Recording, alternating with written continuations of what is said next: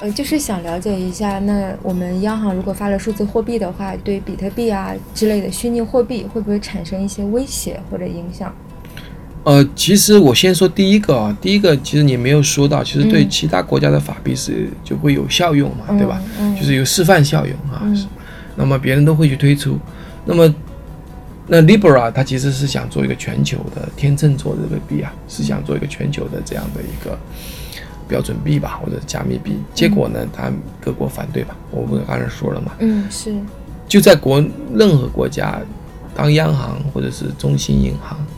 联储这样的机构推出一些什么这种加密货币，它都会得到很大的强烈的反对，既得利益者的反对。嗯，那么那这个这个反对其实同样发生在加密货币的领域。嗯，就是加密货币为为什么比特币不能通行？嗯，就是因为有强大的既得利益者。嗯，对吧？比如银行界的，对对，既得化的这个利益者的会强大的反反对你嘛，强烈的反对你。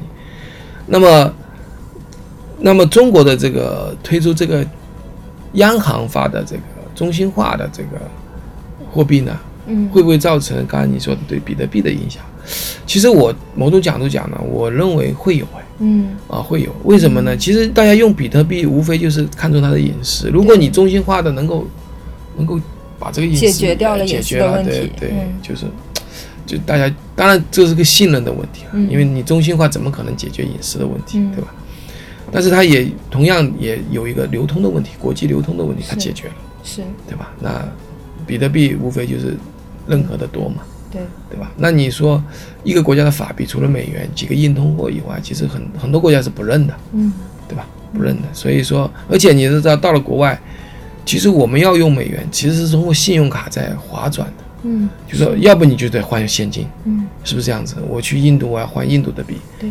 我换多少都不知道，然后呢，这就很麻烦，他还要换回来不用完，这是一个比较落后的一个经济和金融模式。嗯，那如果会用信用卡，信用卡帮你解决这个问题，但费用特别贵。嗯，就是换钱的手续费呀，换来换去出去啊，这些都是不方便又有限度的。嗯，所以说央行发这种跨境的，如果是在国外能够使用的，那当然来讲，对于中国人来讲，对相应的这旅游行业来讲是很好的，很受欢迎的。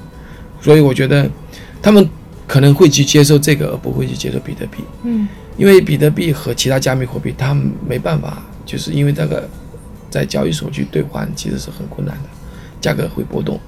所以说，我觉得对加密货币、其他的加密货币来讲，是有一些不利的推广啊，不利的不利的作用吧。嗯。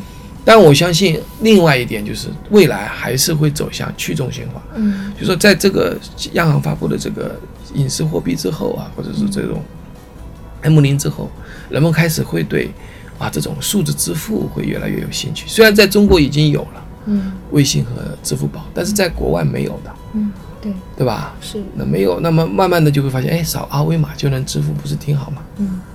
那这样的一个情况，就是慢慢的其实是让人们慢慢的去接受。数字货币这种这种新的经济形态，嗯，那慢慢的就会走向去中心化。哎，去中心化很正常，因为有些国家它也会去发嘛，嗯，结果这个货币贬值啊，或者各种原因，人家就会选择哦，那你既然是这样，那我就选择保值的呗，嗯，啊，你既然这个货币会波动这么大，嗯，那原来你承诺的不波动，你现在波动那么大的话，当然我会选择一个，嗯，更更能够，就是不受政府政策影响的一种一种东西。